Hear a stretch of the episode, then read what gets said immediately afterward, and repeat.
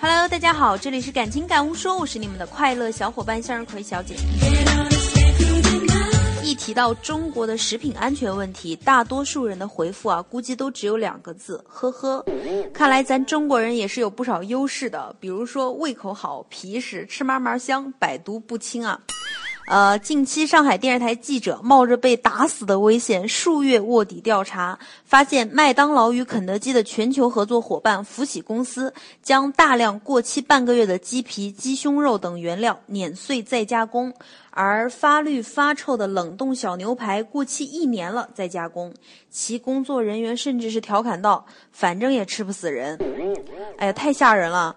以前我考试考得好，我妈就奖励我说要带我去肯德基吃顿大餐，吃顿好的，随便点。现在是不是哪个臭小子犯错了，他妈就得跟他说：“你再不听话，我就带你去吃肯德基，让你拉肚子。”福喜公司生产加工的食品呢，供应给肯德基、麦当劳、必胜客、星巴克等等啊。不过就是曝光的再恶心，肯定也有人吃，吃的乐此不疲，走哪儿吃哪儿。反正大家都吃习惯了，不吃点过期产品肯定也不舒服。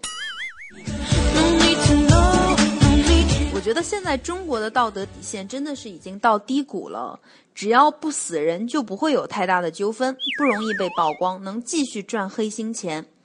你说呢？中国人的命到底是值钱还是不值钱啊？这真是个问题。而且一个厂开了那么多年，他被爆料，而且是靠的是一名记者监管在做什么呢？为什么世界知名的超市或者企业一到中国就敢弄虚作假？是因为要适应造假大国的环境吗？哎，想想我都觉得很可笑啊，是不是？说了这么多可怕的事情，下班了以后我在想要不要去肯德基买两个汉堡。吃了压压惊。